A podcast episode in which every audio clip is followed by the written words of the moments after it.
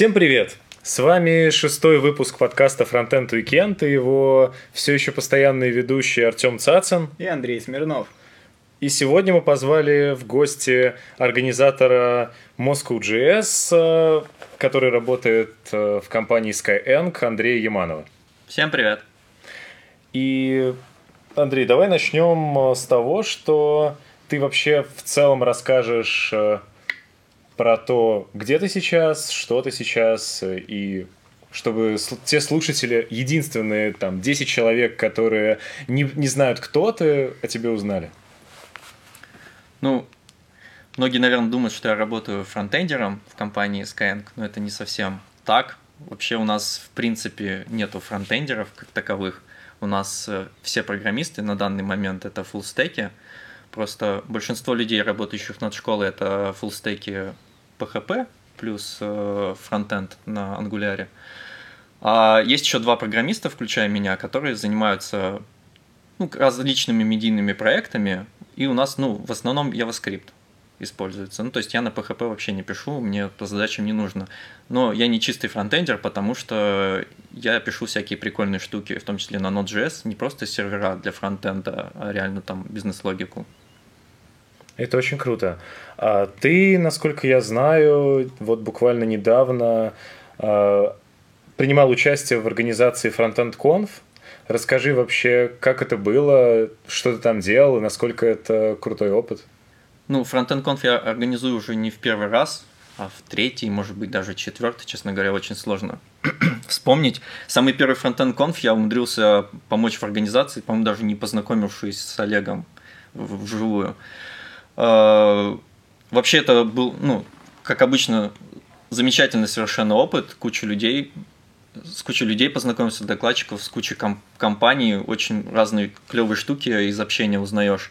А, сама подготовка проходит примерно следующим образом. Есть админка специальная, она участников тоже есть, но для докладчиков доступны возможность, ну, если они подают доклад, он там принимается, он попадает в систему, мы его обсуждаем, э, общаемся с докладчиком, он предоставляет тезисы, там, сообщения программному комитету, возможно, презентации, записи, если у него есть что-то такое. Мы составляем таблицу всех докладов и по ней потихоньку идем. Раньше э, были определенные фазы, типа давайте сейчас выберем доклады, потом мы будем их готовить и там тому подобное. Сейчас мы работаем иногда даже с докладами, которые не приняты. Ну, то есть реально есть доклад, мы в нем сильно-сильно сомневаемся, да, мы не хотим вообще его вот брать, но, возможно, он интересный. Ну, просто мы не знаем, нам надо послушать. И мы говорим, окей, записывайся на прогоны какие-то.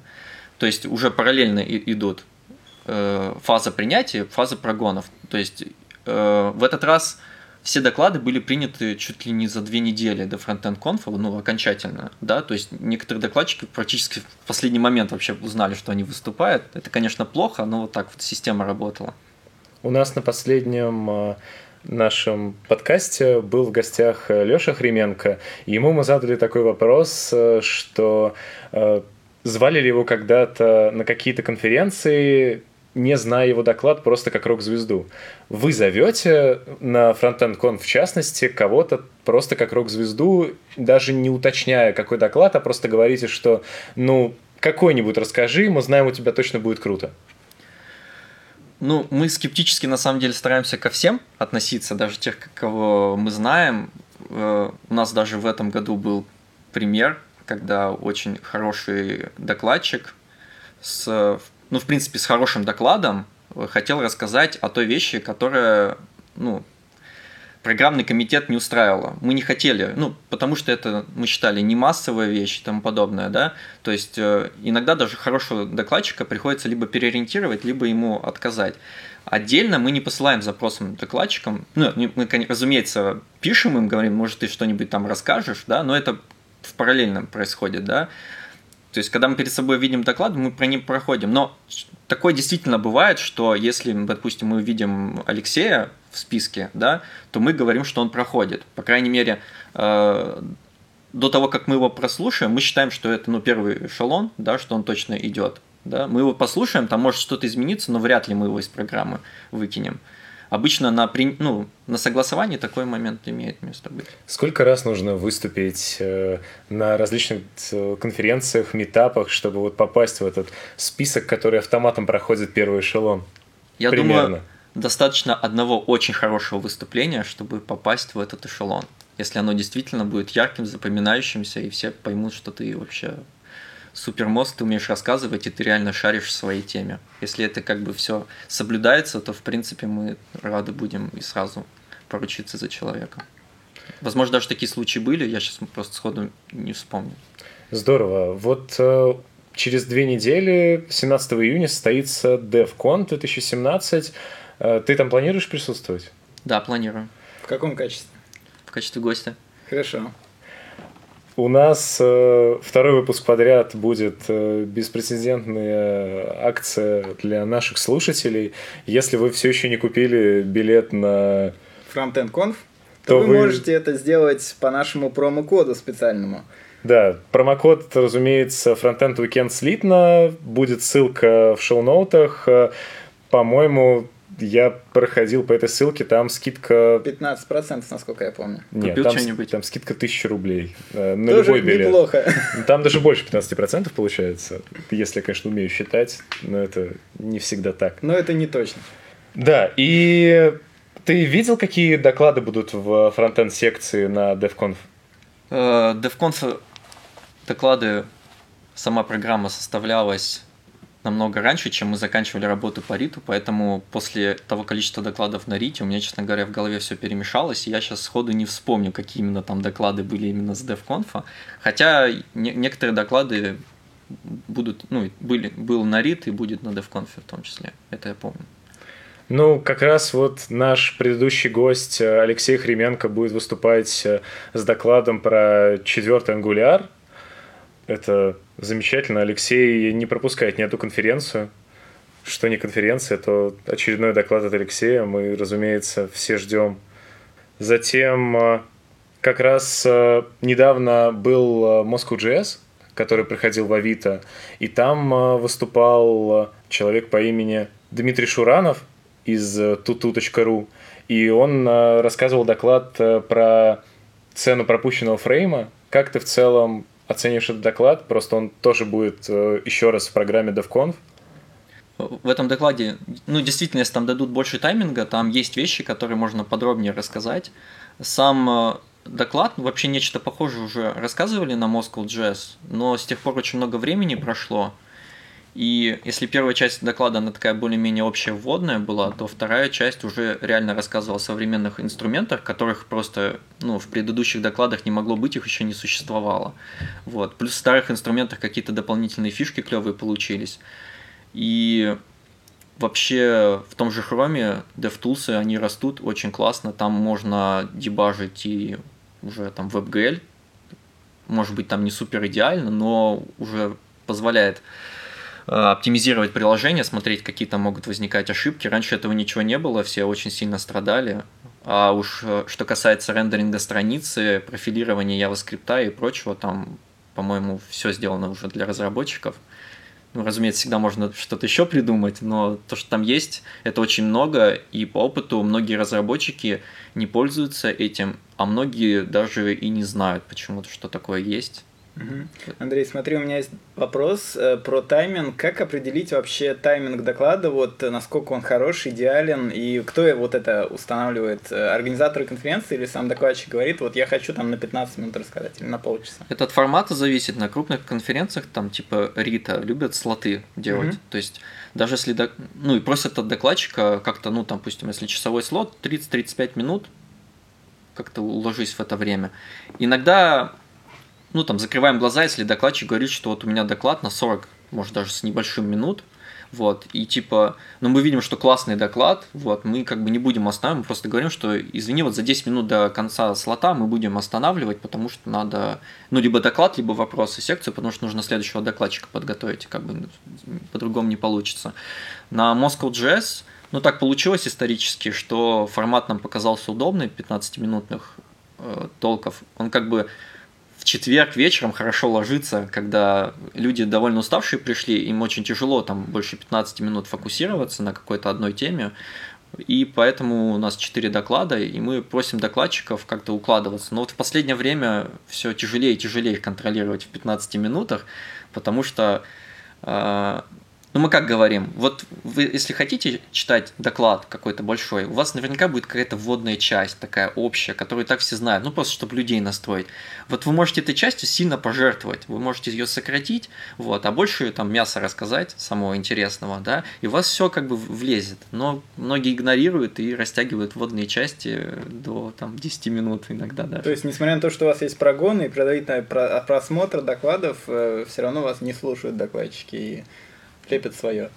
Ну, я не скажу, что прям лепят, но все равно какие-то это отклонения от тайминга mm-hmm. все-таки случаются. Ну, а ну... вот с точки зрения организатора, вот э, как с этим бороться? В смысле, вот случилось отклонение от тайминга, там, грубо говоря, на 20 минут докладчик дольше рассказывал, чем должен был. Что делать?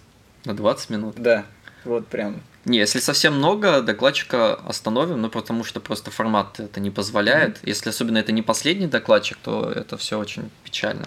У нас в Moscow Jazz, по-моему, один единственный раз был, когда докладчик э, на 20 минут превысил тайминг и действительно 35 минут говорил. Но это был последний доклад, и было очень весело на вопросах. Вот, и у нас там что-то сломалось, и мы пытались там что-то починить, поэтому, в принципе, это пошло. Вот, но это был, наверное, последний раз, когда такое мы позволили, и в следующий раз мы будем просто завершать доклад.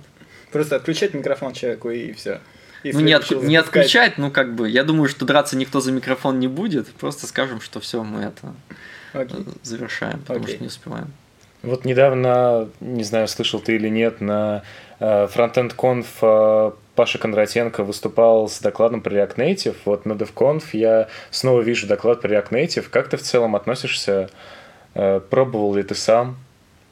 Вот эту вот таблетку под названием React Native? React Native, я проводил исследования на просто на возможность использования этой технологии для, там, для заказчиков.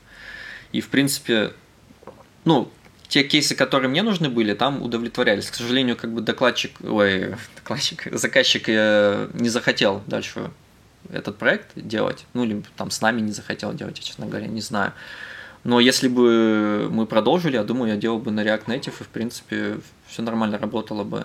Конкретно мне нужно было карта, ну, отображение карты, и, в принципе, на тот момент уже были все библиотеки для этого готовы, они хорошо работали, на удивление.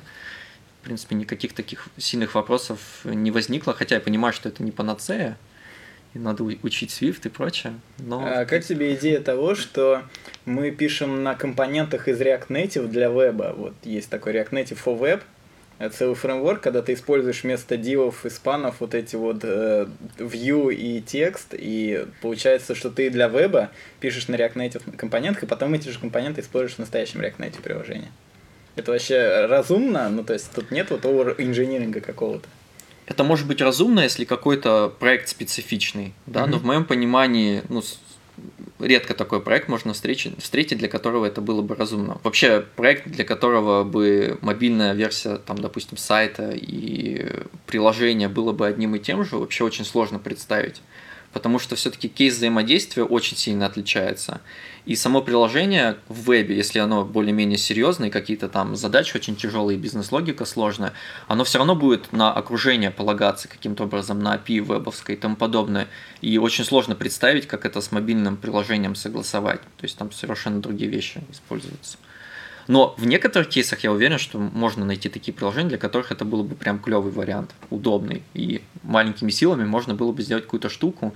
Если они прям на будущее знают, что да, этого нам надолго хватит, разумеется, нельзя загадывать на 5 лет вперед, но если говорят, на 2 года нам этого точно хватит, то почему бы нет? Окей. Okay. Мы начали говорить про Moscow JS. Ты же сейчас э, главный big boss Moscow JS. Да, раньше ну, точнее, совсем уже давно я тоже был единственным организатором Moscow.js, потом эстафету перехватили, пришел Андрей Соломатин, э, собралась такая большая тусовка организаторов, ну, там пять человек, это очень большая тусовка организаторов для метапа, э, и они активно делали, я помогал как на прогонах исключительно, то есть я с организацией совершенно никак не, не помогал, э, только вот помогал проводить прогоны. У нас было расписание и тому подобное после того, как Соломатин уехал, вообще тусовка вся разъехалась, честно говоря, они даже на метапы не ходят, хотя Не уверен, что прям все разъехались. Э, но на метапах я этих товарищей не вижу. Большинство из них уехало вообще из России, поэтому ничего удивительного. Вот те, кто остались, там их мало видно. Но вообще остались, конечно, люди, которые дополнительно помогали. У нас просто в старой схеме докладчики, ну вообще все докладчики, которые были на Moscow Jazz, могли участвовать в прогонах докладов. И многие этим пользовались. Было расписание определенное. После того, как вот этот костяк разъехался, я остался один в организации. Вначале я не мог темп выдержать, немного ну, проседать стали, не каждый месяц стали проводиться, и до сих пор это э, сохраняется, хотя причины уже другие, не потому что мы не справляемся, а потому что количество мероприятий на фронтенде стало зашкаливающим, и очень тяжело каждый месяц проводить, и мне кажется, не, ну, не, не, не так это интересно прям каждый месяц проводить на фоне такого количества событий, просто люди не смогут физически столько бухать. Можно? Да, мы уже поднимали эту проблему с нашим предыдущим гостем о том, что действительно стало очень много мероприятий по фронтенд тематике. Как ты думаешь, с чем связан вот этот хайп сейчас? Особенно в Москве, в России. А, сейчас многие... Вообще, у нас в Москве огромное количество компаний. Причем довольно большое количество компаний больших. И раньше эти компании как бы сидели у себя в офисах, да, и в ус не дули, типа вот у нас крутая компания, известный бренд, у нас хорошая зарплата, к нам ходят люди. А сейчас люди как бы перестали ходить, и они сидят и думают, не, надо как-то в сообщество вливаться. И очень большие деньги вкладывают именно в развитие сообщества, узнавание бренда именно среди разработчиков, вообще там developer relation вот этот появился и прочие вещи. Соответственно, появляются площадки, и появляются требования от вышестоящих людей, чтобы эти площадки использовались, приглашались люди, и ну, это становится все более массовым. То есть количество площадок увеличилось, ну, за год увеличилось просто невероятно. То есть, что-то, наверное, не в два раза. Сейчас э, почти каждые два месяца какая-нибудь новая площадка узнают. Сейчас у нас там Альфа Лаб появился, Один появился, открытие. Ну, эти компании, которые только начинают в это. Ну, вышли на рынок вот этих площадок. Да, начи... хотят делать метапы, может, еще не все делают там, но хотят, в том числе разработческие. А фронтенд, ну, по сути, все наши самые крупные компании, они так или иначе связаны с сайтами какими-то крупными и, следовательно, с фронтендом. Поэтому эта тема сейчас самая такая огромная, самое большое сообщество. Про Moscow.js можно ли сказать, что в какой-то момент, вот как э, разъехалась эта тусовка, вы были, ну, по сути, на грани распада или, или не было такого? То есть все равно в какой-то момент просто сообщество, насколько я понял, оно думало, что уже может и не быть дальше Moscow.js. На самом деле никакого особого перерыва не было. Ага. Просто там так попало, подпало, что на зиму пришлось, и ну, от одного Jazz до другого три месяца не было. И, Тот в принципе, самый. в этом году зимой, скорее всего, точно так же история повторится. Там тоже очень сложно метап организовывать. Там декабрь, ноябрь, ну, декабрь и январь они выпадают. А если по какой-то причине один из соседних месяцев выпадет, то получается очень много. Но даже если декабрь и январь выпадает, соответственно, уже разрыв три месяца. Да? То есть...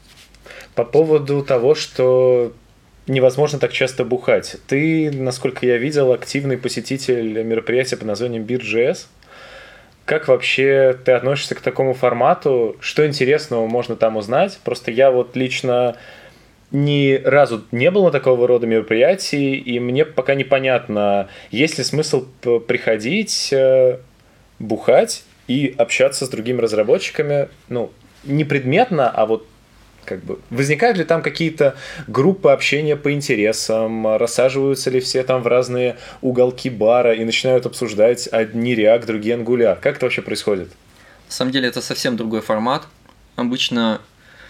Не, некоторые просто приходят отдохнуть в компании людей, которые как-то ну, понимают их, да, с которыми можно просто на что-то отреченное поболтать, э, ну, часто это действительно совпадает, много друзей там находится, есть просто тусовка знакомых людей, они между собой общаются.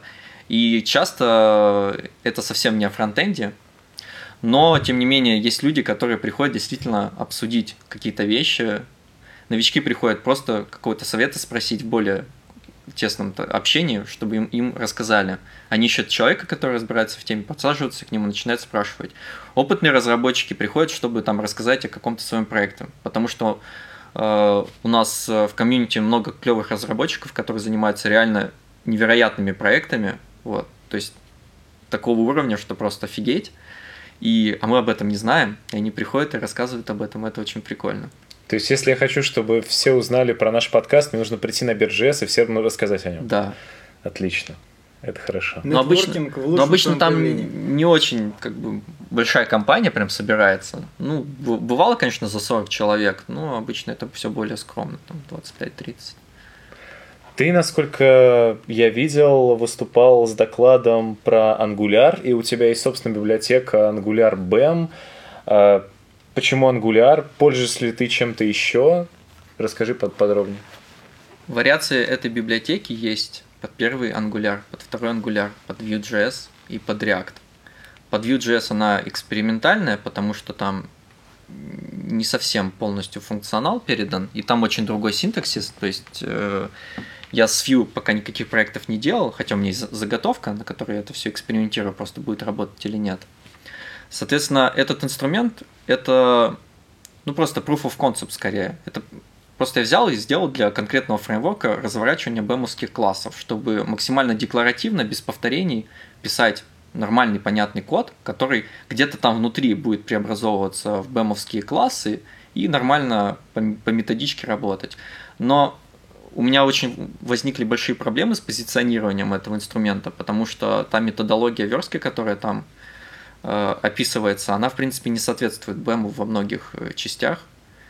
И ну, у нас уже много холиваров на эту тему было. Я считаю, что оригинальный BEM, он компонентный в плане модульный. То есть там отдельные вещи хранятся в отдельных файлах, все это разносится хорошо. Но в плане веб компонентный обычно это означает, ну, вот компоненты вложены, какое-то дерево. И в этом плане BEM совсем не компонентный. Хотя мне иногда пытаются доказать обратное, но тем не менее. То есть Нас... там могут быть пересечения, что на одной ноде может быть и блок, и элемент, или два блока. Это совсем в компонентный подход не вписывается. А моя библиотека пропагандирует и там по-другому не написать. Потому там и синтаксис простой, потому что вот введены эти ограничения. И с первого э, взгляда кажется, что это как-то странно, что нельзя элемент сделать блоком, допустим. Но по факту я очень много лет пишу на этой методологии, еще даже до того, как был инструмент у меня этот, и никогда проблем не возникало, даже в самых сложных проектах все это в это вписывалось нормально. Насколько сильно ты любишь БЭМ? Сколько воложи из десяти? Так я только что сказал, что это не, не совсем БЭМ. Нет, Именно понятно, что, методологию... что твоя методология это не совсем БЭМ, но изначально-то ты вдохновлялся, вдохновлялся да? да. В названии есть слово БЭМ, значит, ты вдохновлялся БЭМом. Ну, по крайней мере, я могу так судить. Изначально у меня была своя методология, похожая на БЭМ. Просто я прочитал о БЭМ, подумал, что ну раз эту вещь лучше знают, я просто поменяю свою методологию, чтобы вписываться в этот концепт. Mm-hmm. Потому что, ну, например, я не использовал э, mod values никак. И у меня, в принципе, блок, он не был какой-то отдельной сущностью, просто все, все блоки, элементы это были своего рода блоками, а их вот это, ну, принадлежность к определенному компоненту обуславливалась, собственно, а, ну, просто объявлением в месте, где объявлялось. А по именованию, в принципе, то же самое было, просто оно не, не разделялся блок от элемента, это как бы а, названия различные были. Я подумал, что отличия не сильно большие, если я буду просто писать подобным образом, то все будет нормально. Единственное, я не смог привыкнуть к стандартному бэмовскому разделению, я стал использовать то, которое на Западе используют, где элемент отделен двумя нижними подчеркиваниями, а модификатор двумя дефисами. Uh-huh. Это самое такое наглядное. И в верстке очень хорошо это видно разделение, и в, ну, в CSS, там, в лес или что там используют, тоже очень хорошо выглядит. Ты сказал, что Нет. есть версия библиотеки под первый ангуляр, под второй ангуляр. А... Они релизнуты. А по четвертый ангуляр есть? Ну, по четвертый пойдет и версия под, под второй. Пойдет, отлично. Э, давай тогда у меня был еще один вопрос про Moscow.js. Ты зарабатываешь на Moscow.js в данный момент? Нет. Вы когда-нибудь на этом делали хоть какую-то там спонсорскую прибыль от этого шла? Все спонсорские ништяки идут, ну, например, на прокармливание участников и тому подобные вещи. То есть, если есть какой-то спонсор, мы говорим, отлично, купите нам еды, допустим. То есть, это чисто некоммерческая история. Да, вот mm-hmm. если э, Ну, в чем в целом профит? Нам вот рассказывал э, Сергей Попов э, про то, что от Moscow CSS он тоже как бы нет никакой прибыли, это чисто инфоповод, собраться, вот, поговорить, послушать доклады. В чем профит? Зачем, как вообще пришла идея тогда этого всего? И как были ли вообще идеи каким-то образом эту всю историю монетизировать? Насколько мне известно, хотя, наверное, это не, не особо стоит разглашать, но изначально Moscow.js задумывался как как раз-таки собрать разработчиков, чтобы, допустим, этих разработчиков каким-то образом продавать. Ну, не прям в такой жесткой формулировке, но имеется в виду. Или кому? Или клиентам просто? Ну, главное собрать людей, Ага. да, а как их э, продать, это дело десятое. Так. Вот. Но в итоге сама такая концепция, она, ну, просто не доросла до того, чтобы реализоваться. В итоге Moscow.js уже начал я заниматься, у меня было довольно простое отношение к этому. Э, После того, как э, Соломатин поработал с сообществом, оно очень сильно выросло, и бросать это уже просто банально не хотелось. И, кстати, возвращаясь к вопросу про загнуться, действительно был шанс загнуться, потому что э, пока Соломатин рулил сообществом, я как раз-таки не имел возможности этим заниматься. А как только они разъехались, у меня как раз появилось свободное время этим заниматься. Э, и- Ну, я там, по-моему, работу поменял. И как-то мне посвободнее стало, и как раз время образовалось. Если бы по какой-то причине я был бы занят в это время, я думаю, могло бы, конечно, изогнуться. Вообще у Moscow.js есть определенная миссия и вообще цель, из-за которой я занимаюсь этой, этой организацией. Это сделать так, чтобы разработчики между собой просто общались. Потому что люди приходят в проекты, на новую работу устраиваются, втягиваются в новую команду, и они не могут общаться с командой, потому что они разговаривают на разных языках. Вроде бы язык один, может даже технологии одни и те же, а они друг друга совершенно не понимают, потому что один привык так писать код, а другой так.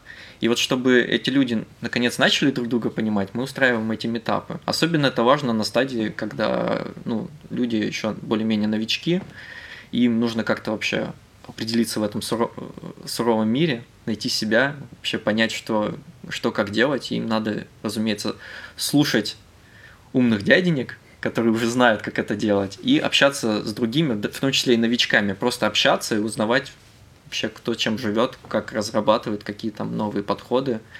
И, судя по всему, вообще эта тема работает. Э, Многие новички, которые приходят и вообще начинают общаться, не все это умеют делать, но те, кто приходит, начинают общаться, они часто узнают очень многие вещи. Во фронтенде огромное количество вещей клевых, о которых не знает практически никто. Ну, там, допустим, взять ту же горячую перезагрузку кода в, в приложении, в браузере, прям на живую. Можно функцию взять и просто переопределить ее. Там есть у нее контекст, нет, неважно, взяли, переписали. Ну, ма- мало кто об этом знает, еще меньше людей умеют этим пользоваться, хотя это не такой rocket science, и даже в очень сложных, э, в очень сложном окружении разработчика это иногда можно провернуть такой фокус, даже где там какие-то кастомные тулзы по компилированию используются и прочее, это можно сделать, чтобы работало.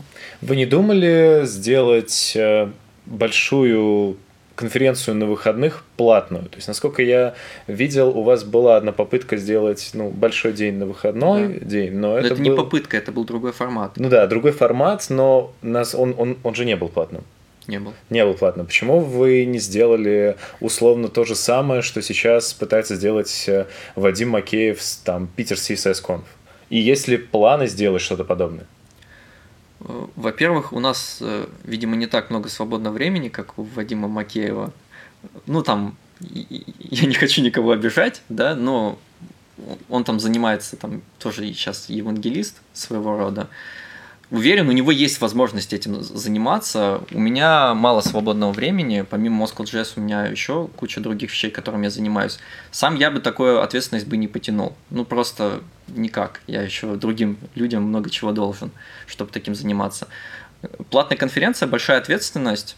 И вообще нету желания делать платные ивенты, ну, сами по себе, да. Хоть хочется, если есть возможность, то сделать бесплатный ивент. Вот если бы не было возможности, не было бы денег, да, мы бы, наверное, придумали бы и собрали. Но, как я говорил, есть куча компаний, и они все хотят вкладывать в это деньги, и нас готовы спонсировать. Если все будет хорошо, в этом году мы тоже проведем конференцию, она тоже будет бесплатная. и у нас даже, я надеюсь, будет больше места, но это все будет похожий бесплатный формат. Но по качеству докладов на конференциях мы будем стремиться, чтобы были большие доклады, они были хорошими. Постараемся привлечь наших лучших докладчиков, ну, как в прошлый раз, в принципе, получилось. Мне кажется, что было неплохо довольно-таки. И, может быть, сделаем еще круче, еще больше. Круто очень. Будем с нетерпением ждать. Ты сказал, что у тебя есть еще много того, чем ты занимаешься. Правильно ли я понимаю, что ты говоришь о каких-то собственных проектах? Или это, нет. или это не касается Они не касаются разработки вообще? разработки, если только там совсем левым мизинцем. Угу. Вот. Окей, хорошо. Это NDA некий, и ты не будешь об этом особо рассказывать. Если хотите, расскажу. Расскажи, конечно. Да, конечно. интересно.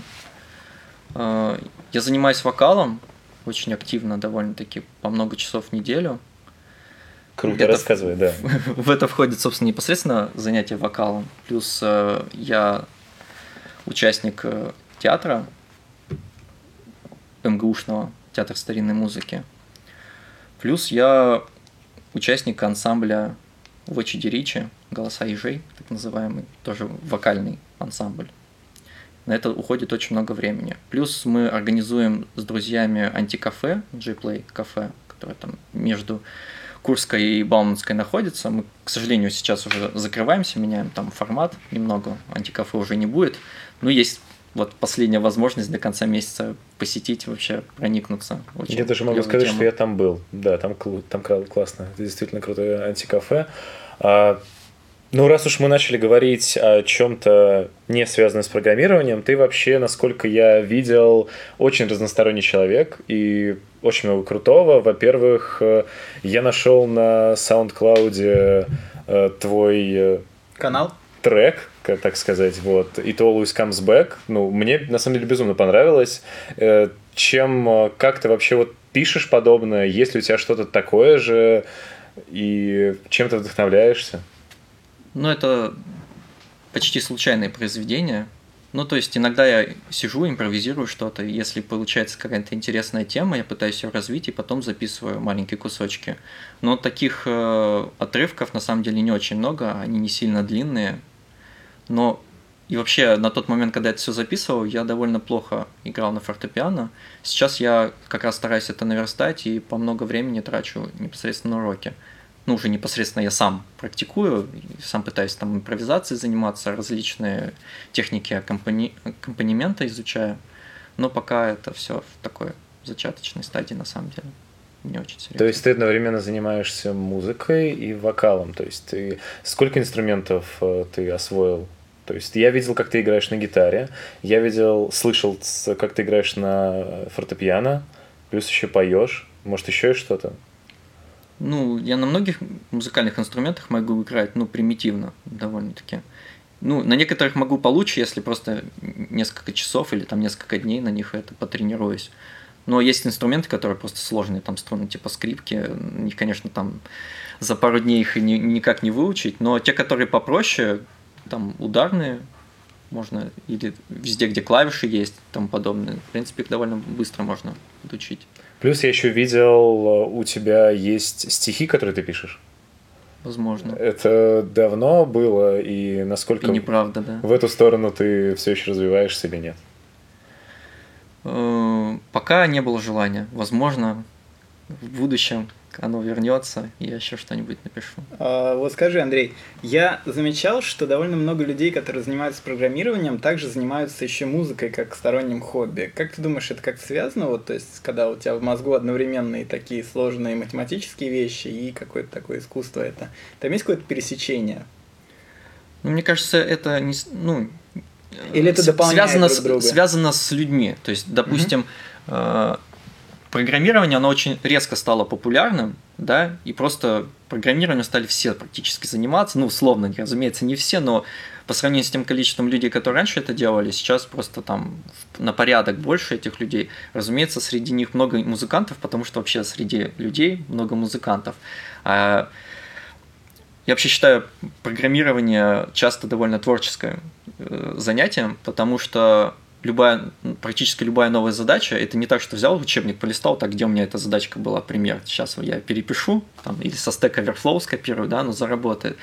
Часто нужно придумать, если писать действительно хороший код, нужно придумать новое решение конкретно под эту задачу, чтобы оно было оптимальным, красивым, простым там, и отвечало вообще всему, что требуется. Никогда это нельзя откуда-то списать, это всегда надо придумать, это творчески. Поэтому ничего удивительного, что люди, которые программируют, занимаются музыкой. Тем более музыка стала очень э, цифровой в последнее время, да, и люди, которые очень хорошо владеют компьютером, могут довольно даже без особых знаний научиться писать какую-то простенькую музыку, да, а это очень сильно мотивирует и хочется дальше в этом направлении развиваться. Я нашел у тебя в блоге статью, которая называется «Краткий идеальный сценарий презентации iOS 9 на WWDC 2015». Как тебе iOS 11? И презентация Кстати, э, та презентация оправдалась. Тим Кук вышел и сказал, типа, а в этом году мы будем работать над ошибками. Мы будем все оптимизировать и сделаем систему, наконец, надежной. И там вроде даже хлопали. Ты делал аналогичные прогнозы для этой презентации, для прошедшей ВВДЦ 11? Нет, не делал. Но хотя было понятно, что у Apple все очень плохо с продуктами, и они будут много времени тратить на доработки. Прям это было очень видно, потому что практически целый год с кучей приложений, ну, уже наконец я стал испытывать огромные проблемы, например, с приложением музыка, которое я практически каждый день слушаю, пользуюсь, и останавливается, вылетает, висает, там, не реагирует, и там ну, альбомы не добавляются, альбомы удаляются самопроизвольно. Вот это полный набор, я его весь пережил, и считаю ненормальным, что это вот ну, больше полгода с момента релиза, вот только недавно в последнем обновлении пришло то, что это пофиксило в какой-то минорной версии. Это неправильно, не должно так быть. У тебя вообще не сложилось впечатление, что последние годы iOS стала сильно сдавать именно по стабильности Android? То есть прошивки на Android сейчас гораздо стабильнее, чем iOS. Особенно ну, я такие, андроидом как... не пользуюсь, ага. вот, но могу предположить, что в андроиде вообще ну, если прям взять списочек какой-нибудь, намного меньше функционала, намного. То есть, может быть, складывается впечатление, что Apple с каждым годом, она как-то медленно очень развивается, мало фишек добавляет, но на самом деле подкомпонентных фишек там очень много, связанных с оптимизацией системы, производительностью, там, с, с батареями и прочим. То есть там огромный бутерброд. Нет ничего удивительного, что в какой-то момент э, более простой Android стал ну, немного стабильнее себя показывать. Да? Совершенно ничего удивительного нету в этом. С другой стороны, я уверен, что ну, есть такое ощущение, что Apple в этом направлении работает. Видно, что они с каждым годом все больше и больше ресурсов на это выделяют. И действительно, когда мы видим, что сама Apple выпускает маленькое количество фишек, мы понимаем, что она всерьез дорабатывает старое. Тем более они выпустили новый язык программирования, им нужно все приложения потихоньку начать переписывать на этот язык. Они очень много переписали и до сих пор находится это в процессе. Соответственно, когда этот переход произойдет, мы тоже какой-то увидим вам. Последний серьезный вопрос. Э, э, у тебя есть проекты свои, которые вот э, я видел у тебя на Фейсбуке, ты CTO в Team Hunt, плюс еще видел у тебя в докладах упоминались такие проекты, как Quotable Tips и Tweet Wofi. В каком они состоянии находятся? В каком ты статусе к ним имеешь отношение и насколько ты продолжаешь вообще работу вот таким вот фрилансером неким? Я занимаюсь поддержкой проекта Team Hunt. Вот. Он сейчас временно заморожен, но это не значит, что он заморожен, он в плане разработки заморожен. Вообще он, в принципе, функционирует. Не могу сказать, что суперэффективно, но его основная задача, собственно, в том, чтобы собрать базу команд, а это удается очень хорошо не могу сказать, что там, там большое количество заказов, да, но сам проект свою функцию выполняет, он просто заморожен там до лучших времен. Я занимаюсь поддержкой этого, э, этого сайта, как и двух других, но этот сайт, он сделан там с моим другом совместно, а другие два сайта, они ну, на заказ были сделаны. Я тоже занимаюсь поддержкой, но они э, тоже сейчас заморожены в плане разработки. Quotable Tips практически никак не поддерживается, возможно, он даже не работает, а вот Vitworth это проект-близнец, его мы писали позже на основании кодовой базы первого, и как раз с ним мы работали очень э, хорошо. Окей. Okay. Э, сейчас должна быть э, сессия неудобных вопросов, но, к сожалению, особо неудобного ничего я не придумал, что тебе задать, поэтому будет просто, не нашел. Да. просто будет блиц-опрос. Э, во-первых, один неудобный вопрос я все-таки нашел. Это что было с твоими волосами год назад примерно? Ты просто не стригся, у тебя были такие длинные волосы, вот просто... И это было специально сделано или? Ну вот на докладе в мейле я нашел. Э, когда ты рассказывал про ангуляр. На самом деле, наверное, чем э, дальше брать, в прошлое, возможно, у меня были еще длиннее волосы. То есть, ну, как бы это нормально для того времени было. То есть они у тебя растут внутрь, я правильно да, понимаю? они внутрь Окей. Окей. В связи с чем ты обновил свой внешний вид и перестал вот носить вот это? Ну, я стал лучше питаться, у меня перестало быть каждый день краснючее лицо, и я решил, ну можно теперь не скрываться за, счет, за челкой, можно покороче подстричься, вроде прикольно получается. Ну и плюс там, не знаю, может это, волосы стали более здоровые. Да, отлично. Стало не так стыдно их это коротко стричь. Что означает твой ник Тенфи, если не секрет?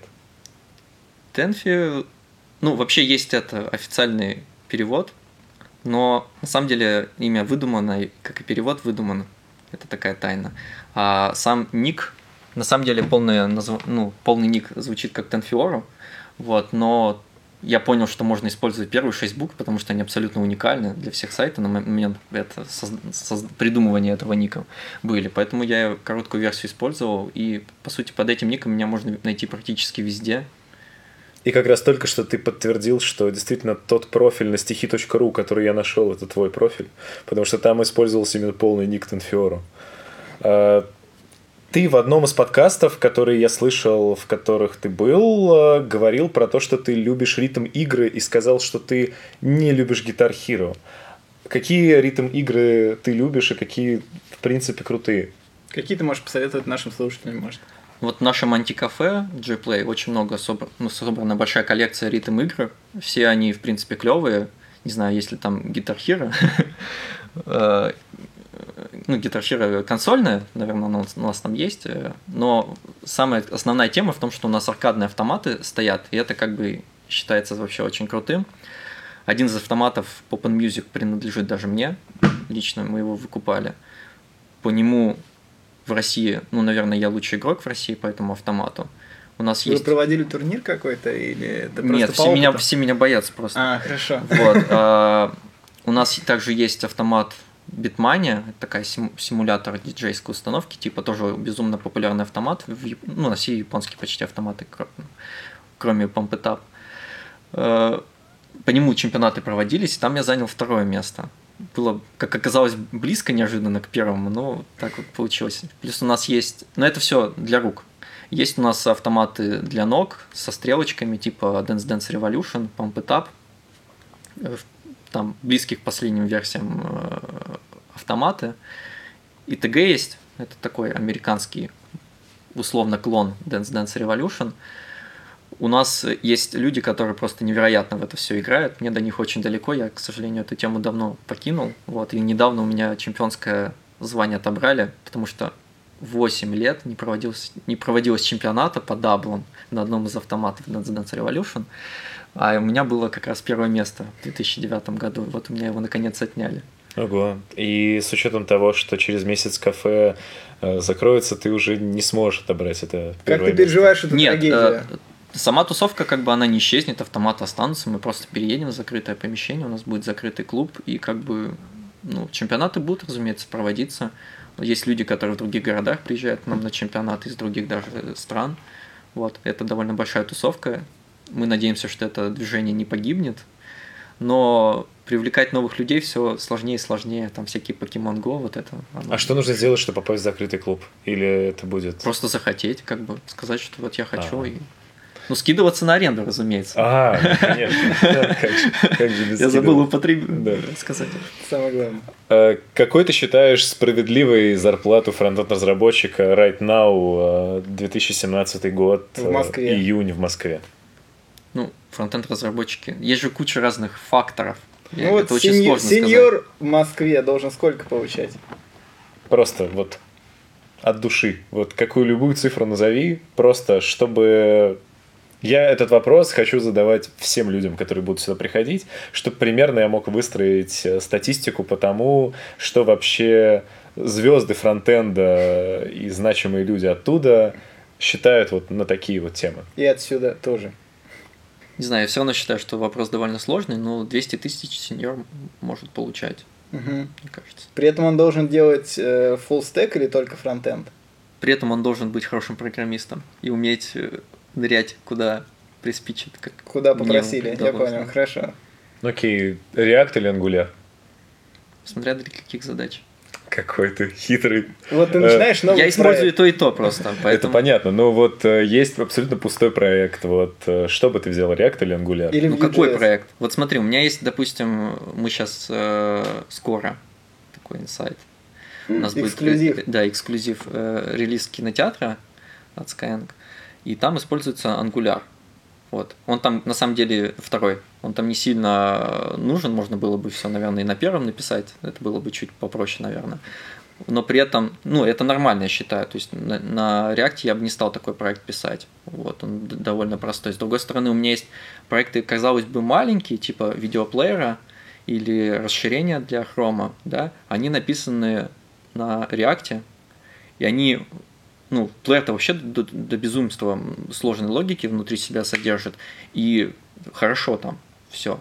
Но это не значит, что я бы взял и React, на React бы какое-то сложное э, спа-приложение бы писал. Это было бы тяжело. Вот когда тебе нужен полный контроль над стейтом своим, над пропсами, вообще все, что происходит, над сайт-эффектами, да, React, если правильно его уметь готовить, очень клевая штука. Вот прям там можно оптимизировать все и правильно data flow вообще направить, куда тебе нужно. Но с Angular, разумеется, ну, в примитивном случае это сложнее сделать, там, с Vue.js, где ты сразу меняешь э, какое-то свойство, оно типа меняется, перерисовывается магическим образом, да, ты вот не имеешь этого промежуточного состояния, когда состояние еще не применилось, да, иногда это очень важно для наложения или отмены side effect ов и прочего. Но для большого сайта, да, ты какие-то сложные элементы можешь на чем угодно писать. А сам сайт, вот всю архитектуру, где куча верстки, куча элементов, компонентов, ну, хочется чего-то более примитивного, простого, типа ангуляра, ну, примитивного, простого в плане вообще хотя бы визуальном, да, там не нужно никакого rocket применять, да, как бы просто верстаешь, накладываешь состояние, делаешь запросы в бэкэнд, на кнопочку нажали, а передаешь какой-то экшен, да, то есть, ну, просто это должно быть проще, потому что оно гигантское, и если ты будешь таким вот э, тщательно каждый эле- элементик там состыковывать, все, все эти события вверх-вниз посылать, да, это просто очень много времени отнимет, а профита от этого никакого не будет. Окей, Такое мнение. хорошо. Не, ну ты довольно подробно объяснил. Да. То есть, по сути, рекомендация сводится к тому, что надо подбирать инструмент под задачу. Да. Ну, иногда важно, конечно, что ты уже знаешь, да, потому что тот же Vue.js, возможно, он ан- Angular на Vue.js можно легко поменять, да, но нужно и знать. То есть, если вы выбираете, возможно, и не- нет особой разницы, и то, и то хорошо для вас работает. Хорошо, давай перейдем к нашей следующей постоянной рубрике «Готовим вместе с фронтенд-разработчиком». Нас э, некоторые люди хаят за то, что мы говорим э, периодически не про фронтенд, а про еду, но, Да, устраиваем тут передачу «Смак» с фронтендерами. но нас это не пугает. Э, Есть ли какой-то фирменный рецепт, который ты можешь посоветовать? Мы начинали со смузи, поэтому вот если будет что-то Да, потом такое... были алкогольные коктейли, потом просто еда, там селедка под шубой. А это должно быть полезно или Не? Не, не, все, что... То есть, если хочешь, можно абсолютно несъедобное даже, но просто Но любимое. желательно, так как, э, ну, в общем, рецепт смузи зашел лучше, чем рецепт сельди под шубой, поэтому желательно что-то вот максимально хипстерское. Мы тебе аналитику представляем по еде. А, у меня был любимый салат. Но Давай. сейчас он не мой любимый, но на самом деле для тех, кто вообще любит салаты, это просто божественная вещь. Я не Это представляю. идеально. Я Раска- просто, Расскажи, как его готовить. просто мог есть э, целыми, там, не знаю, кастрюли, хотя это не в кастрюле готовится, он слоеный. В общем, берется ветчина, нарезается тоненькими полосочками. Ну, можно полосочками, можно кубиками некоторые делают. Ну, Ну, полосочками типа прикольно. Делается тонкий слой этого всего. э, Ну, на съемкость какая-нибудь желательно там, ну, она может быть круглая, прямоугольная, но важно, что она ровная. Я не, не знаю, как это сказать. Как, как противень такой. Ну, ну да, как... Ну, как э, контейнер под сель под шубой, условно. Ну да, кон- контейнер под сеть под шубой. Вот точно самое. Э, как любое слоеное, на что делается, да, чтобы ровные слои были. Э, этот слой замазывается майонезом. Потом берется... А еще, кстати, можно вместо ветчины колбасу туда еще дополнительно покрошить, но это кто как хочет. Но с ветчиной это самое то, такой обычный, дешевый. Э, Потом берутся свежие огурцы, тоже на полосочке там э, месяца, закладывается слой, снова покрывается э, майонезом, потом, э, потом берется лук. Э, просто нарезается, тоже раскладывается в слой, снова майонезом, ну, желательно не сильными толстыми слоями, потому что это будет сплошной майонез, а не, не салат. Потом берутся яйца вкрутую, тоже ре- режутся тонко, или там нарезки, на кусочки разбиваются, укладываются. Тоже все заливается майонезом этот слой. Потом, сейчас все ли я вспомнил? Ну, пока у нас есть ветчина, огурцы, лук и майонез. Яйца. И яйца. Яйца. Самое главное. И сверху это все засыпается крошкой грецкого ореха. Ох. Звучит здорово. Это смесь э, мимозы и только с ветчиной. Да, интересно. Надо такое приготовить. Я такой не готовил. Ну, вообще, вот грецкий орех в сочетании с ветчиной, с огурцами дает офигительно классный вообще. Ну, вообще, вот это вот все весь бутерброд классно. Единственное, нужно, ну, очень аккуратно подходить к пропорциям. То есть там не должно быть там слишком много лука, допустим, тоже может, под- ну, или какое там. Я обычно красный предпочитаю, да, но, возможно, красный слишком большой вкус дает, поэтому надо тоже подобрать. Возможно, мясо нужно класть чуть-чуть побольше, чтобы... Ну, это с потом опытом поменьше. приходит. Да, надо Нужно несколько раз подстраиваться. Надо приготовить. экспериментировать, да. да, я да, вот давно не готовил, и вот в последний раз у меня плохо получилось, мне кажется. Хорошо, спасибо тебе огромное. Давай тогда сейчас э, последнюю нашу рубрику. Это посоветуй что-нибудь нашим слушателям, вот техническое, модное, что... Какие-нибудь пики, полезняшки и так далее. Что за последнее время ты встречал? Ну, что-нибудь вот очень интересное, что будет всем полезно.